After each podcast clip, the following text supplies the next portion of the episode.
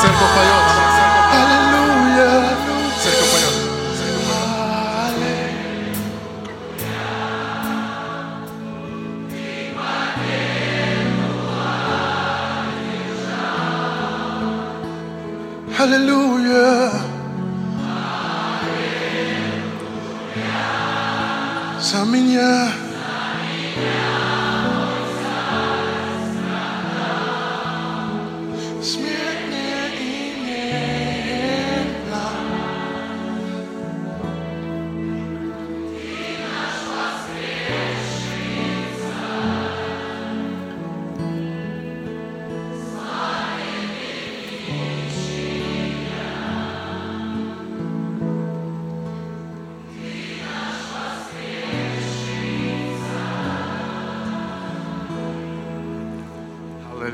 Господь Иисус. Спасибо Тебе за то нежное прикосновение к нам, которое Ты, за то расположение к нам, которое Ты просто обращаешь на нас, как на народ, Господь, на каждого индивидуально.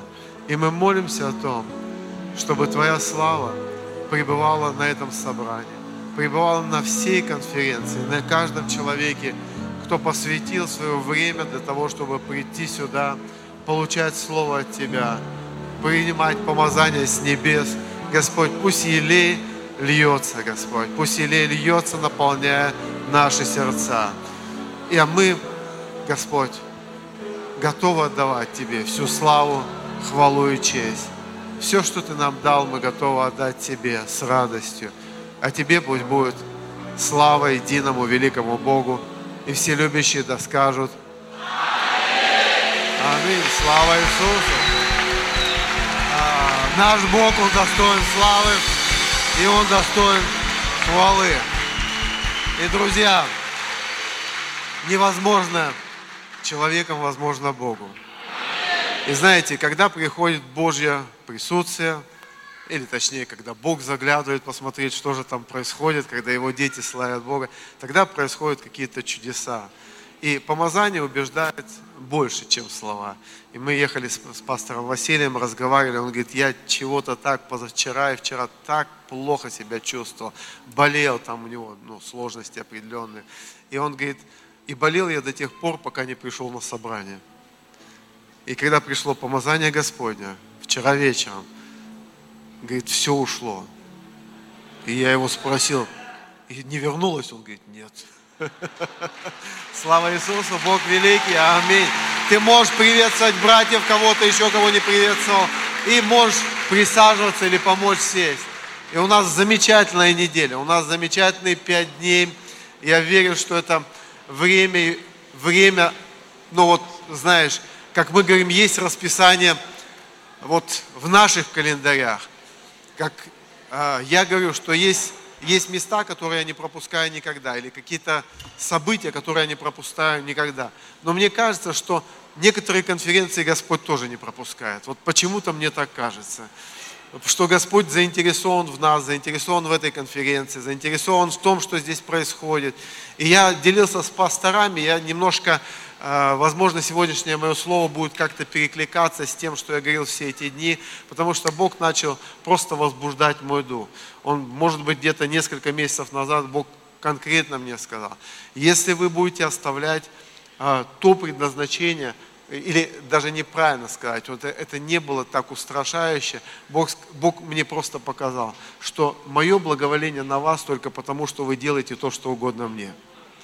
То есть и я не хочу потерять благоволение Господа. Я не хочу, чтобы э, помазание Божие ушло из церкви. Я не хочу, чтобы работа Божия свернулась. В конце концов, я хочу увидеть пробуждение в нашей стране. То пробуждение, о котором говорили многие пророки. И я верю, что это произойдет при моей жизни. Ты скажешь, если ты умрет и пробуждения не будет. Но, значит, мне не повезло, тебе повезет больше. Но я верю, что всякое слово, которое было сказано Богом, оно исполняется. И Писание говорит, верьте пророкам, и будет вам успех. Это, это уповайте на Бога и будьте тверды. И я верю, что это слово, я его где-то молился, около месяца назад получил, э, я вынашивал в сердце, задавал Богу вопросы, проверял его теологически. И все-таки я думаю, что это место Писания написано про нас. Я не знаю, ты можешь потом проверить мою теологию, можешь отлучить меня, если получится. Итак, открываем Захария шестую главу. Так, шестую или восьмую? Шестую, да. Шестую главу. И э, здесь у нас я с первого стиха прочитаю, но мне интересны два места, но я взял сознательно, контекст я беру сознательно. «И опять поднял я глаза мои, и вот вижу четыре колесницы выходят из ущелья между двумя горами, и горы те горы медные. И первой колеснице кони рыжие, во второй колеснице кони вороные, в третьей колеснице кони белые, а в четвертой колеснице кони пеги серые». И начал речь. И я сказал, ангел, говоривший со мной, что это, господин мой? И отвечал ангел и сказал мне, это выходят четыре духа небесных, которые предстоят перед Господом всей земли. Вороные кони выходят к северной стороне, белые идут кони за ними, а, а, а пеги к стране полуденной. И сильные вышли и стремились идти, чтобы пройти землю. И он сказал, идите и пройдите землю. И они прошли землю. Тогда позвал он меня и сказал мне так, смотри, вышедшую в землю северную, успокоили дух мой на земле северной. То есть и я убежден, что это пророчество, которое дано нам. То есть и раньше я очень, я думал, каким образом можно толковать, но э, э, очень часто мы можем толковать по откровению, которое есть внутри нас. Когда я вижу, знаешь, есть целая наука, можно ли так толковать или нельзя так толковать, но когда я читаю, как апостол Павел толкует, ну, он вообще просто толкует и все. То есть, ну, как бы, он не обращает внимания на эти вещи. И я сказал, это касается нас, потому что, ну, Э, если говорить о земле северной, то севернее нас уже, наверное, никого нету. Но можно подумать о Норвегии, можно подумать там еще о каких-то местах. Но столько севера никто не занимает, как занимает наша страна. Мы даже жить там не можем, насколько это северно. Я думаю, что Михаил Иванович, это о вас очень сильно сказано, про Норильск. Уже севернее вас, наверное, никого нету. То есть, и, и, конечно же, что мы здесь видим? Я немножко так набросаю, и потом пойдем. Я, э, мы видим здесь четыре колесницы. Обратите внимание, что это не отдельные кони, это колесницы. Там не сказано, сколько коней было впряжено в эту колесницу. Мы видим какие-то четыре разных масти коней. Мы видим также несколько направлений, в которые они идут. И мы видим, что как бы управляет этой колесницей четыре Духа Божьих. То есть и здесь написано, что это четыре Духа Божьих, которые постоянно предстоят перед лицо Господа. То есть и вот, вот, э, вот эти вот вещи, которые мы видим. То есть, и э, знаете, я начну с конца. То, что я увидел, вот эти вот колесницы, которые хотели пройти, которые ожидали пройти, в них было кони – но мы видим точно так же, там был, был Дух Божий. То есть и здесь говорится четыре Духа Божия. В другом месте говорится, когда мы слышим о Святом Духе, это семь Духов Божьих, которые стоят пред, пред престолом Господним. В данном случае показано четыре. И мы видим, что вот один из Духов, он направляет эту колесницу. И эта колесница идет на север. И мы видим, что вот эта вот совместная работа Духа Святого и людей. То есть это как дуэт. И ранняя церковь это понимала отлично, что невозможно служить Господу без Духа Святого. На сегодняшний день мне иногда даже кажется, что в некоторых церквях, если Господь не заглянет на собрание, ничего вообще не изменится и вообще даже никто не заметит. Некоторые люди думают, что а, а, фокус сосредоточен на людях, на том, что мы делаем. Но на самом деле, друзья, так никогда не было. Более того, Иисус сказал, не отлучайтесь из Иерусалима до тех пор, пока не будете крещены Духом Святым. Позже мы видим, что то же самое происходит с язычниками, они получают крещение Духа. И апостол Павел, как, ой, извиняюсь, Петр, когда ему предъявляют за то, что он ходил к, к язычникам, он говорит, друзья, как я мог воспротивиться, если сам Бог пришел в эту ситуацию и крестил их Духом Святым? Если Он сам пришел и стал их направлять, Он стал вести, Он крестил, наполнил их Духом Святым.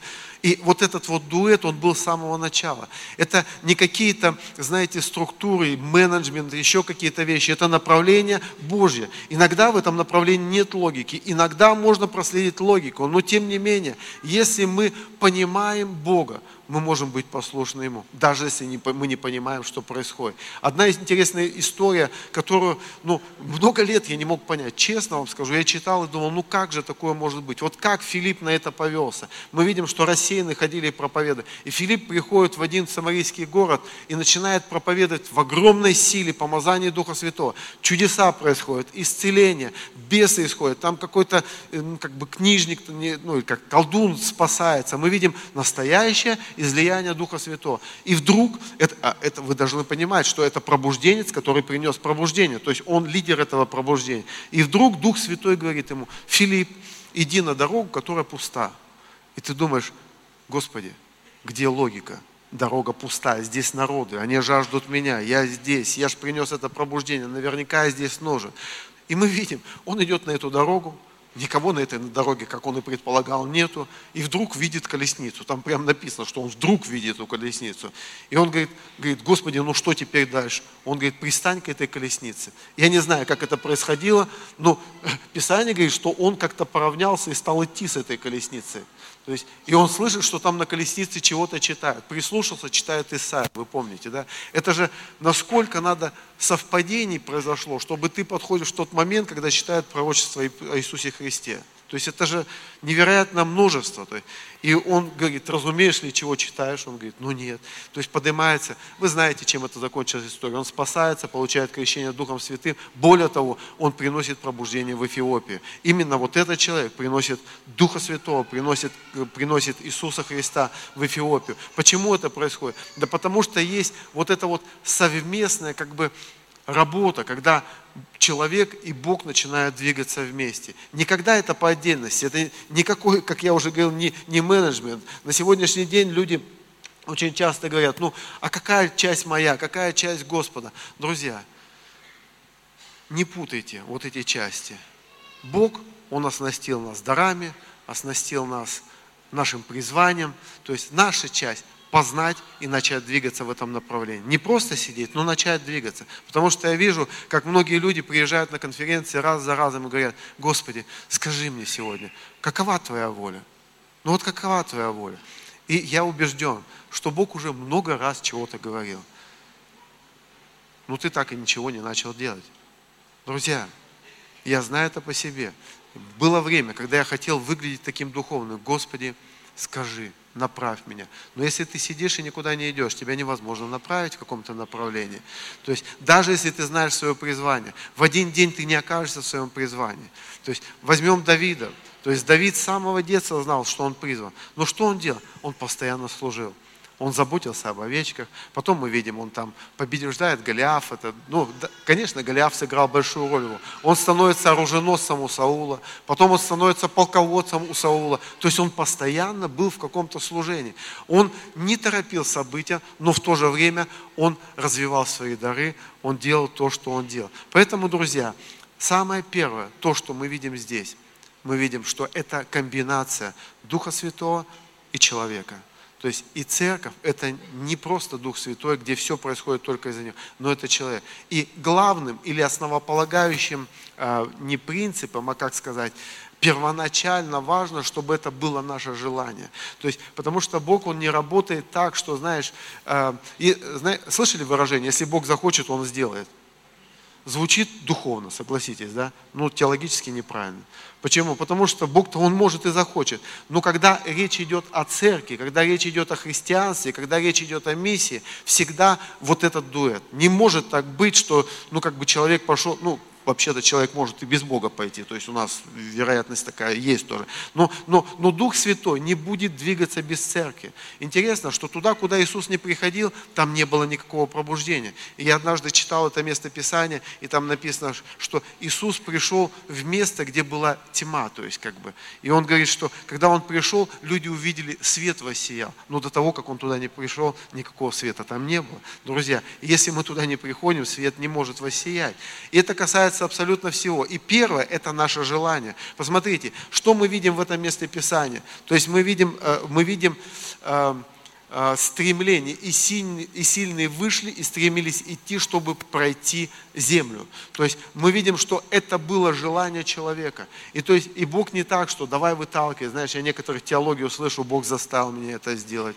Ну, не в публичном доме, ребят, ну расслабьтесь, то есть никто никого не заставляет, все добровольно происходит в церкви. То есть, ну, поймите, церковь это место свободы, никто никого не заставляет. Если кого-то заставляют в церкви, что-то не совсем так с церковью, поймите, то есть. Почему? Потому что мы ходим перед Богом, то есть, и Бог, Он побуждает нас что-то делать, то есть побуждает идти или не идти. Это начинается со спасения. Я четыре раза приходил в церковь, и вся внутренность моя переворачивалась, когда я слушал, как проповедники проповедуют, что я иду прямо в ад. То есть, ну, я был не против Господа, я вообще не был против церкви. Но я не хотел бросать греши. То есть, ребят, это разные вещи. То есть, я не против Господа, но и не против греха был. То есть, ну, ну, знаете, я вырос в семье, где мама была верующей, и я понимал, что пойти ко Христу или прийти в церковь, это означает конец моей прошлой жизни.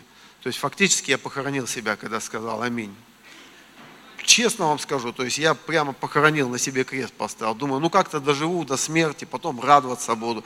Мне 26 лет было. Представляешь, сколько я должен был терпеть? То есть, ну, ну, слава Богу, что что-то изменилось. Ну, тогда я так понимал жизнь. То есть, и поймите, когда я сказал Господу «да», поймите, вот мое желание в каких-то решениях должно было вы, высветиться. Не просто, знаешь, я хочу.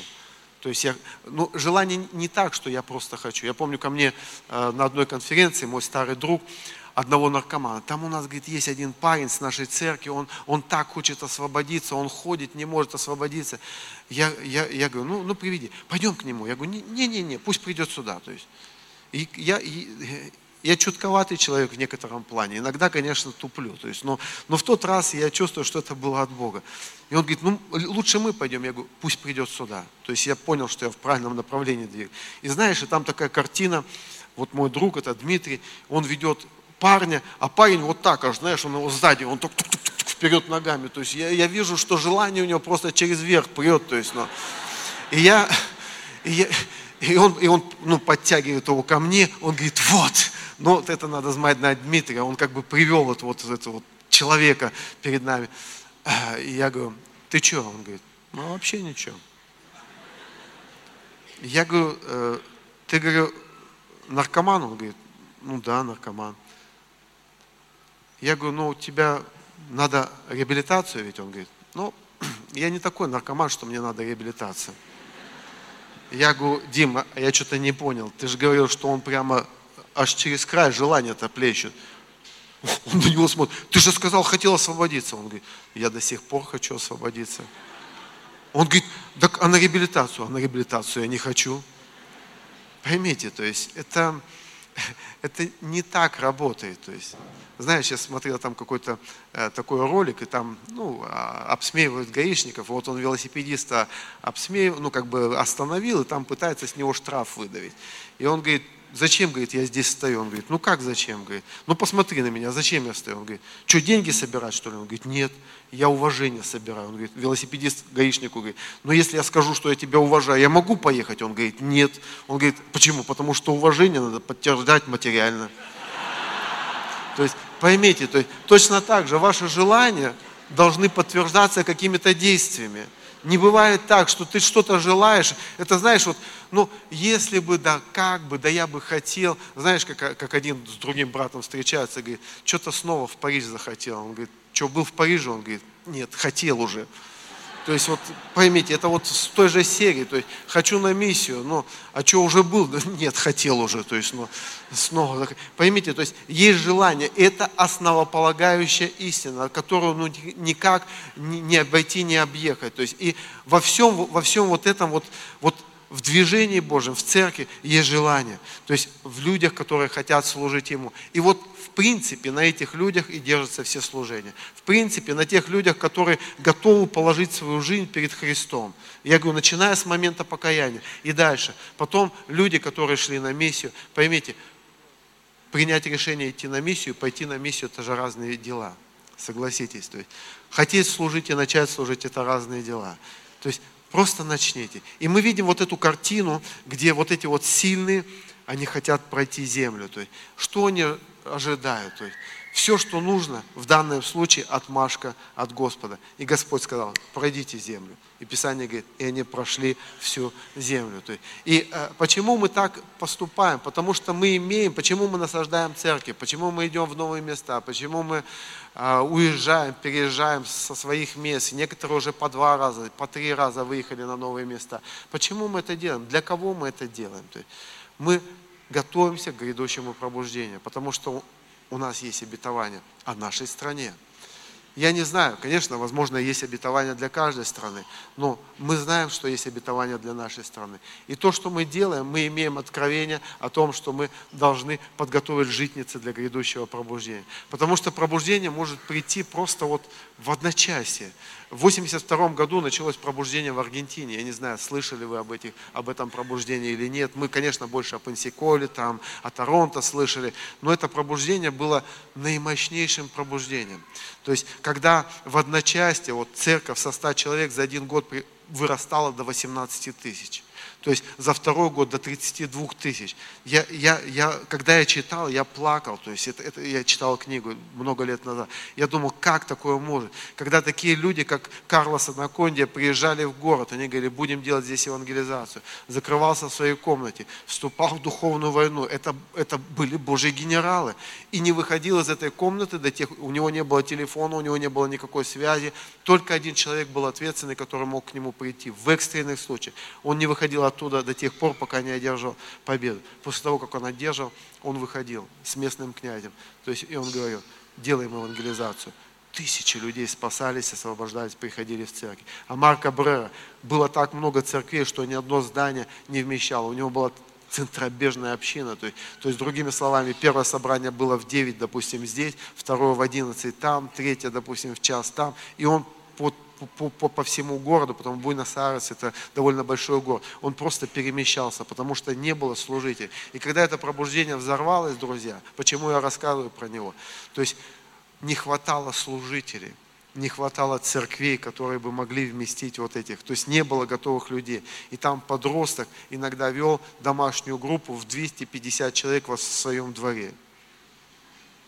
Вы представляете такую картину? Некоторые скажут, мне бы 250 в моей церкви, мне бы нормально было, я бы уже героем веры был в моем населенном пункте. Поймите, то есть, и это, и, и, знаете, это пришло вот так. То есть, и церкви в Аргентине была такая же ситуация, не росли. Сам 500 человек, это была крутейшая церковь. Но на сегодняшний день, если вы поедете в Аргентину, если вы поедете в Бразилию, вы увидите церковь практически в каждом дворе. 2000 церковь, это, это как у нас 100 человек. То есть это нормальная церковь, десятитысячная церковь. Поймите, то есть Бог может прийти очень просто. То есть все, что нам нужно, быть верными и готовиться к грядущему пробуждению. И понятно, копать котлован под здание – самое неблагодарное дело.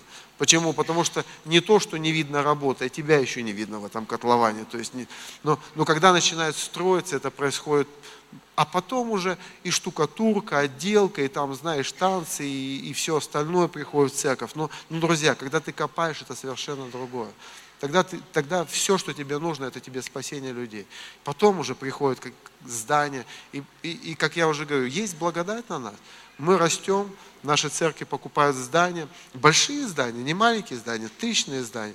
В, в этой церкви два здания, одно вот на сколько, две с половиной, наверное, Э, другое на 700 мест. То есть это, это благодать Божья. Почему? Потому что мы двигаемся в правильном направлении. И сохрани нас Господь уйти с этого направления. То есть, и еще одна из важных вещей, которую, э, о которой я бы хотел сказать, это направляемость или послушание Духу Святому. Почему? Потому что, э, как сказать, водительство Божье или как бы вот Израиль, конечно, мог жить и без водительства Божия, но мы видим, что в Ветхом, или с самого начала Авраам был направляем Богом, каждый из его сыновей был направляем, Моисей, потом мы видим, как столб огненный столб облачный водил народ. Ну, ты скажешь, это период пустыни. Но, друзья, когда они вышли оттуда, этот период не закончился. Вы помните, что когда жители Гаваона пришли и показали там свои, э, ну, как сказать, э, ботинки, там показали свои хлебы, интересно, что и как здесь, как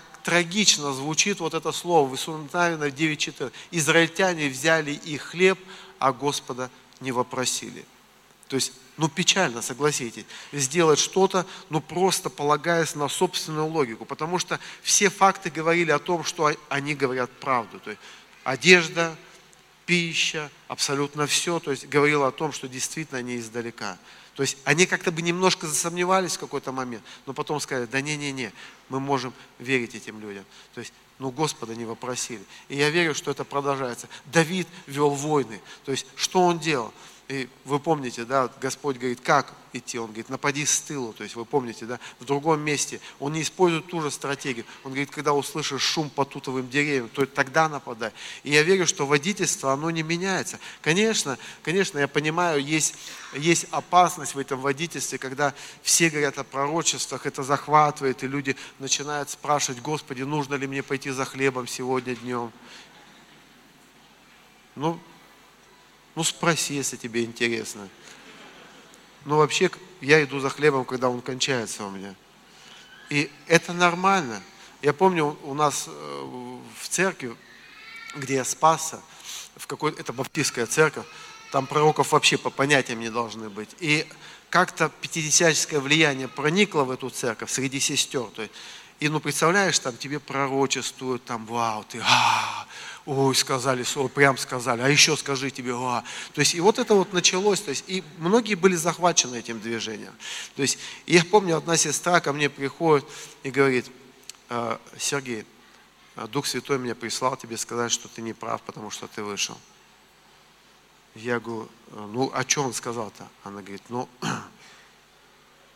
ну, просто сказал вот передать. Я говорю, ладно, хорошо. Я говорю, может, помолимся?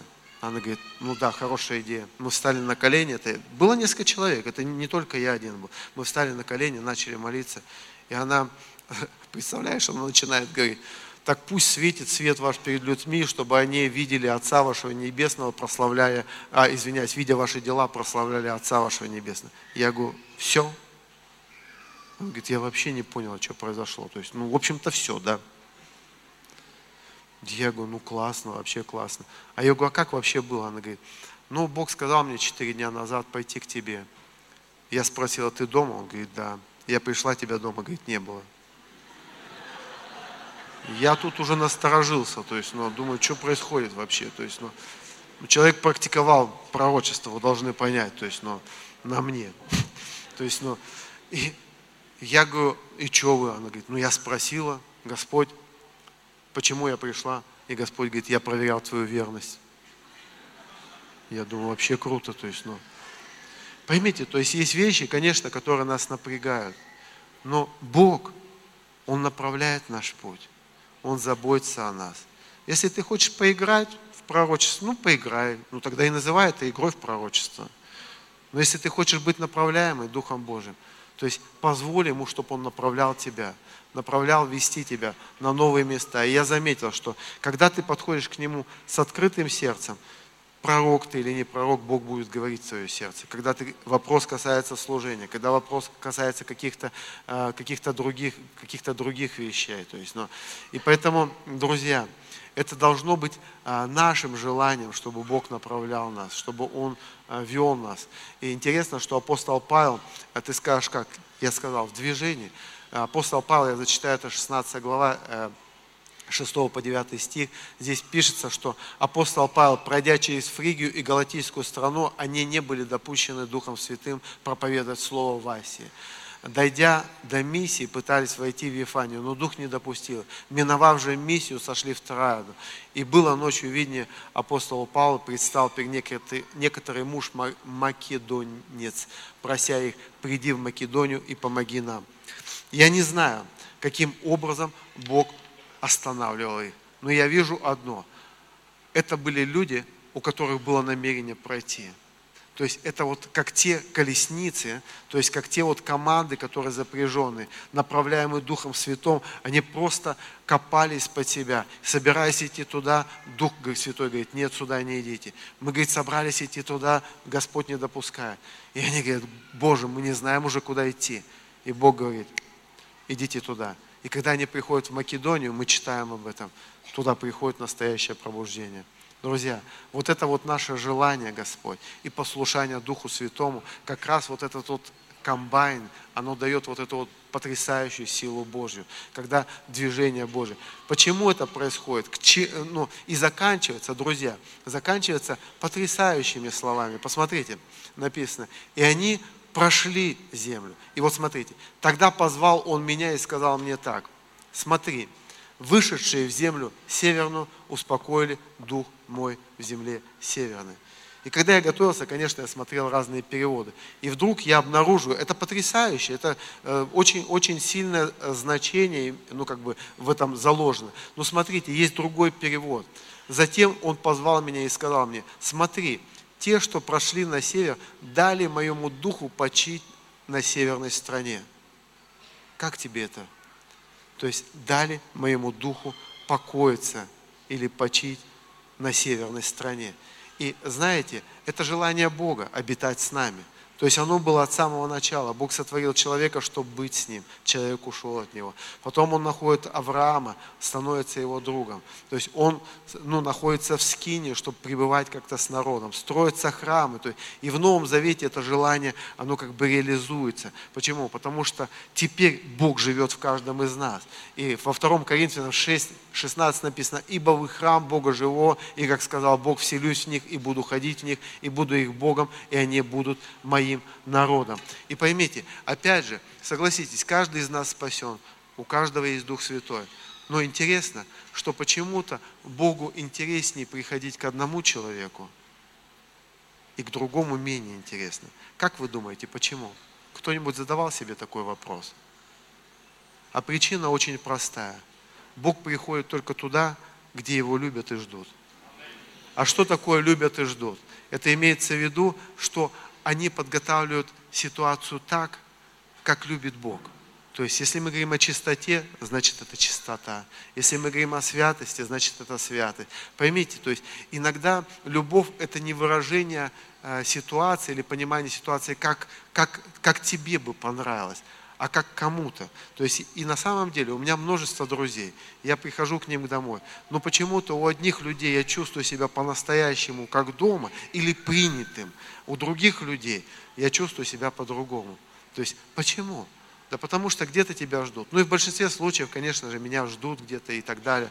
Но отношения, отношения, отношения становятся первоочередным. И я убежден, что в жизнях людей, у которых есть правильное отношение к Богу, я хочу, чтобы была чистота, чтобы Бог мог в любую минуту прийти. Поймите, и тогда Бог приходит туда. То есть, другими словами, создавая платформу, то есть и вот здесь написано, где я могу упокоиться в этой земле. Это уровень человека.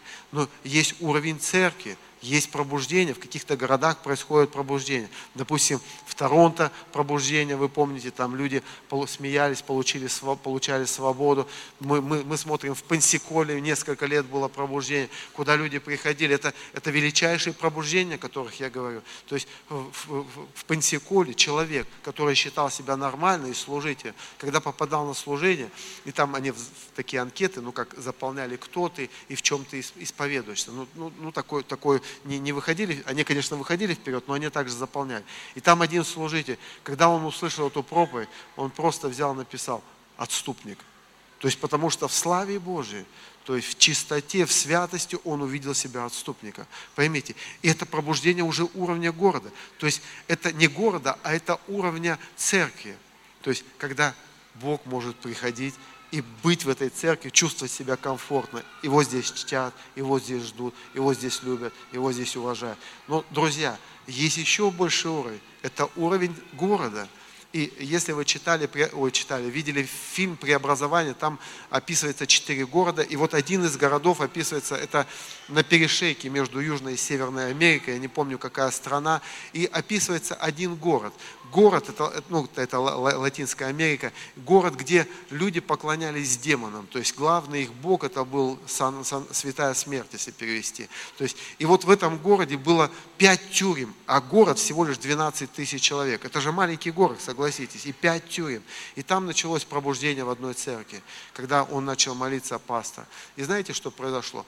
Со временем все церкви закрылись, а люди, ну, как сказали, переименовывать название улиц, там, Бульвар Славы, улица там Илии. То есть, представляешь, такие, так, такие вещи стали происходить.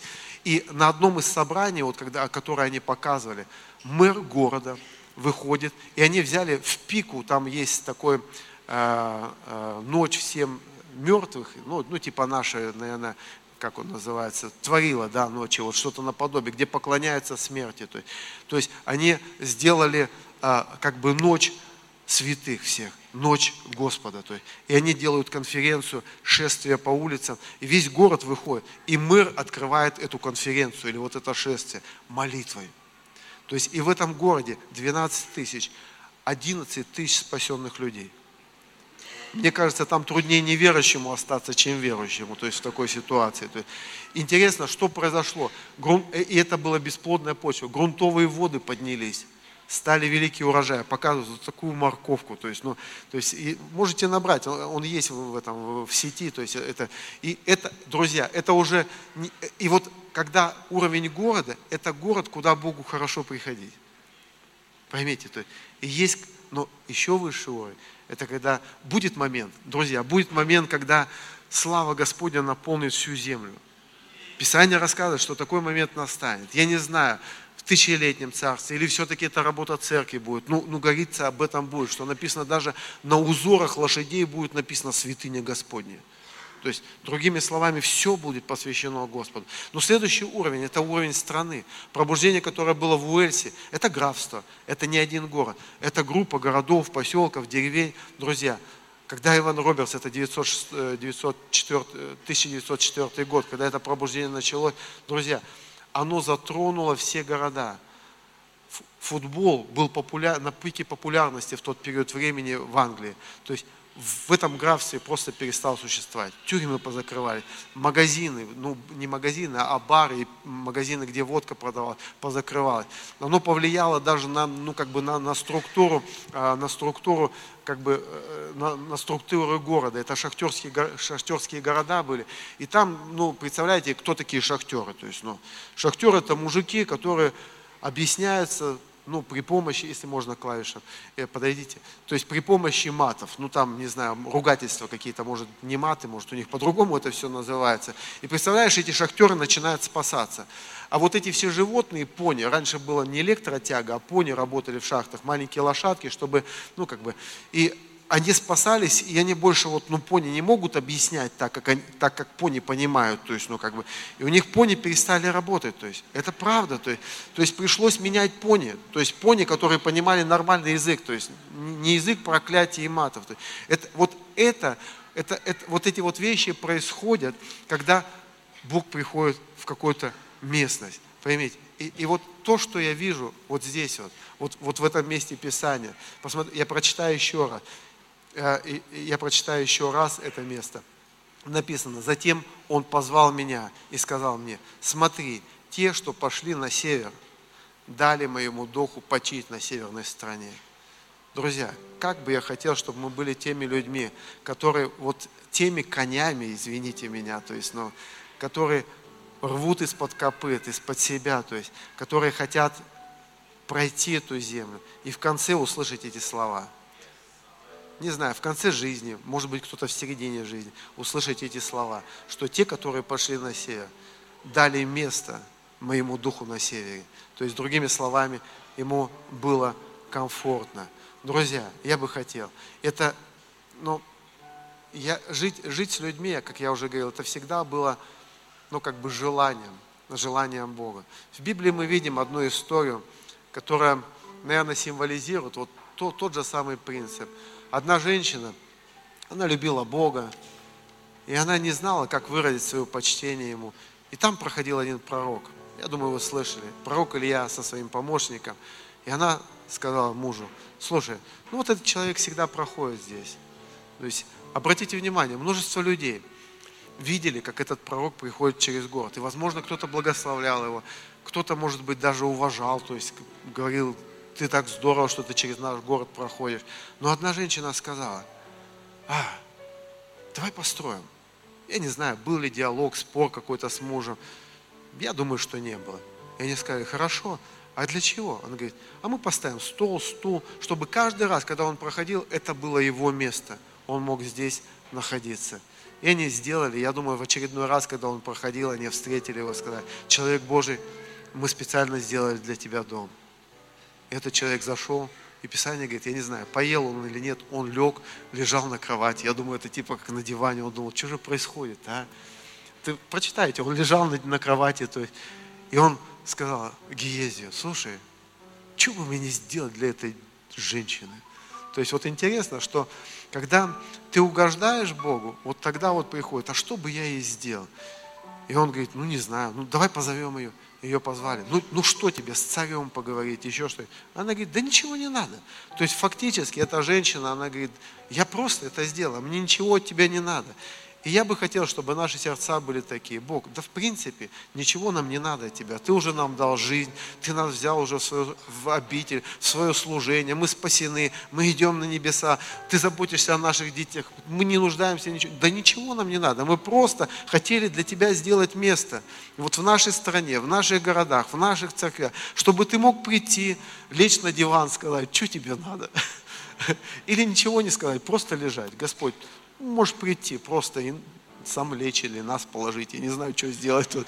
То есть, чтобы, чтобы он мог приходить в своей славе, друзья. То есть, вот эта идея, которую я пытаюсь донести. Когда мы говорим о пробуждении, мы иногда думаем, что такое пробуждение? Да это пробуждение, это когда сотни тысяч спасаются, и когда Дух Божий приходит в эти места. То есть это, это, это неотъемлемые части. Иногда мы думаем, пробуждение это ну, может быть, люди, друзья. Кто-то думает, что вот мы будем лежать в славе Божьей. То есть не обязательно, что ты будешь лежать в славе Божьей. Но идея в том, чтобы угождать Богу. Я думаю, что он лежал на этой кровати, он думал, слушай, какая классная кровать. Прямо матрас правильно сделали. И стол поставили, могу что-то записать, пророчество очередное. То есть, ну, то есть и стул, и светильник даже поставили. Вообще позаботились. И пророк говорит, это, ну, помощник говорит, у них детей нету. И он говорит ей, через год у тебя будут дети. Он даже не стал ей спрашивать, хочешь детей, не хочешь ей детей. Он просто говорит, через год. Она говорит, слышь, ты не шути так, я же пожилой человек, разрыв сердца может хватить. То есть, ну, и он говорит, нет, я не шучу. То есть и мы видим, что есть люди, которые дорожат Богом. И они делают вот это вот место для Господа. И она сделала это место для Господа. То есть, и, друзья, я думаю, что это время, когда мы находимся здесь, мы не просто же так отделили это время, правда? Ведь приехали, заплатили деньги. Мы хотим, чтобы Бог был ближе в наших жизнях, чтобы Он изменял каким-то образом нас, чтобы когда мы вернулись в свои города, в свои страны, когда мы вернемся в свои церкви, чтобы слава Божья она могла распространяться среди нас. Аминь. Чтобы и там было место для Господа. Понятно, что мы все стараемся, но, друзья, я снова и снова говорю, вот повторяю эту мысль. Иногда мы загоняемся как служители, и мы служим, и служим, и служим, и потом говорим, а зачем все это? И ты говоришь, ну как, служить же надо. Надо, ну зачем? Зачем ты этот светильник делаешь? Кому ты делаешь этот? И интересно, я разговаривал с одним человеком, он ну, построил дом. Большой дом в три этажа. Огромный дом. Ну, и там ну, что-то не заладилось в семье.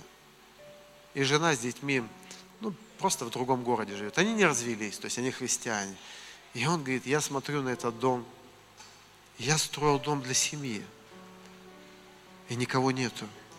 Пойми, точно так же, если ты строишь дом, и дом становится вот твоим идолом, в таком случае что-то неправильно есть в этом. Когда мы, какая стратегия, какая структура, как, что мы можем делать, вместо того, чтобы сказать, Господи, светильник куда поставить? Вот стол сделали, светильник не знаем, куда поставить. Или вообще какой светильник? Напольный, настенный, настольный. Поймите, вы понимаете, что я, ну как, я образно говорю, но тем не менее, мы иногда просто делаем. Почему? Ну, у него же вот такой светильник. Я, я, там, у меня квартира сдается, скоро ремонт. Я, конечно же, приехал к Василию. Я был десятки раз в его квартире. Но в этот раз я был совершенно по-другому. Я говорю, а это что, как делали? А вот это как покупали? А вот это вот что делали? Он говорит, ремонт надвигается. Я говорю, Василий, каюсь грешен. То есть и, конечно же, мы пытаемся перетащить с одной церкви что-то в другое. Но если ты строишь это для Бога, ну, все-таки я думаю, что лучше спросить, что же должно быть в церкви, в церкви у него, а не потому, что это есть у Василия. Василий, аллилуйя. Мне понравилась твоя идея, но слава Иисусу.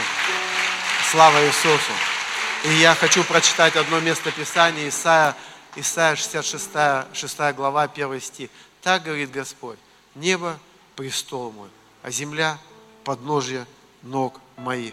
Где же вы построите дом для меня? И где место покоя моего? Интересно, что этот вопрос риторический на самом деле. Но тем не менее, где-то он говорит, да не надо мне ничего строить. Но с другой стороны, он радуется, когда кто-то что-то для него строит. Когда Соломон построил свой храм, и священники вышли оттуда, слава Божья опустилась, и весь все общество лежало. То есть слава наполнила то место. Почему? Потому что, ну, ну что такое для Бога храм? Ну что такое? Он, он просто говорит, ну, ну что это для меня? Но с другой стороны, он был так рад, что он просто вошел в свой дом. Этот дом просто для меня. Не для кого, просто для меня. Друзья, вот место для Господа. Когда мы говорим о насаждении церкви, это место для Его излияния, для Его славы, для спасения людей. И когда мы угождаем вот в этих двух вещах, Он приходит. Но когда мы начинаем куда-то отклоняться, я не знаю, ничем добрым, я думаю, для нас это не закончится. Не потеряем, давайте не потеряем вот это главное видение. У нас много делов, у нас много, куда можно поехать, что-то посмотреть. Но мы такие, мы призваны идти. Мы те кони, которые стоят. И когда ты сказал, кто выехал на миссию, первый ряд стал. Я хочу, чтобы этот ряд вот так расширился. Да, и я верю, что на этой неделе будут высвобождены новые колесницы новые команды, которые пойдут по всей земле и успокоят его дух в этой земле, в этой северной земле. Как еще раз я говорю, я верю, что это откровение от Бога.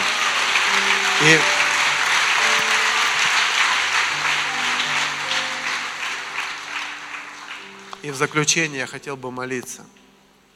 Молиться о том, чтобы, чтобы Бог дал нам эту благодать. И все, кто стоят на низком старте – чтобы могли пойти. Чтоб... И интересно, что колесница, там не написано сколько. Две было лошади, три, пять, десять, да хоть двадцать. Но есть направление. И если есть, такая, есть такие желания, появятся другие кони, которые примкнут тебе. И Бог даст направление, в какое место тебе пойти. То есть, если ты идешь ради Него, поверь, будет успех.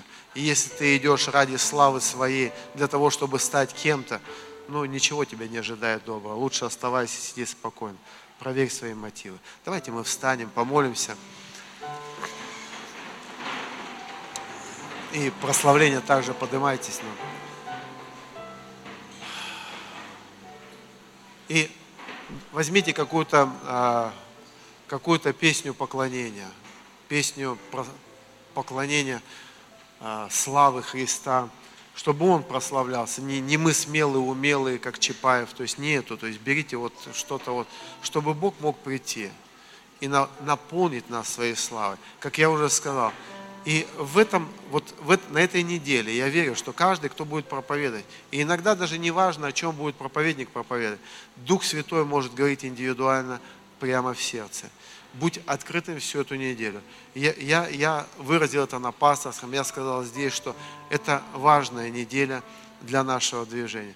Ты скажешь, ты каждый раз так говоришь, ну, может быть, я говорю каждый раз, но, но, но знаете, я знаю, что сама по себе конференция важна, но кто-то уйдет отсюда со словом от Бога, которое изменит не только его жизнь, жизнь его друзей, жизнь их городов.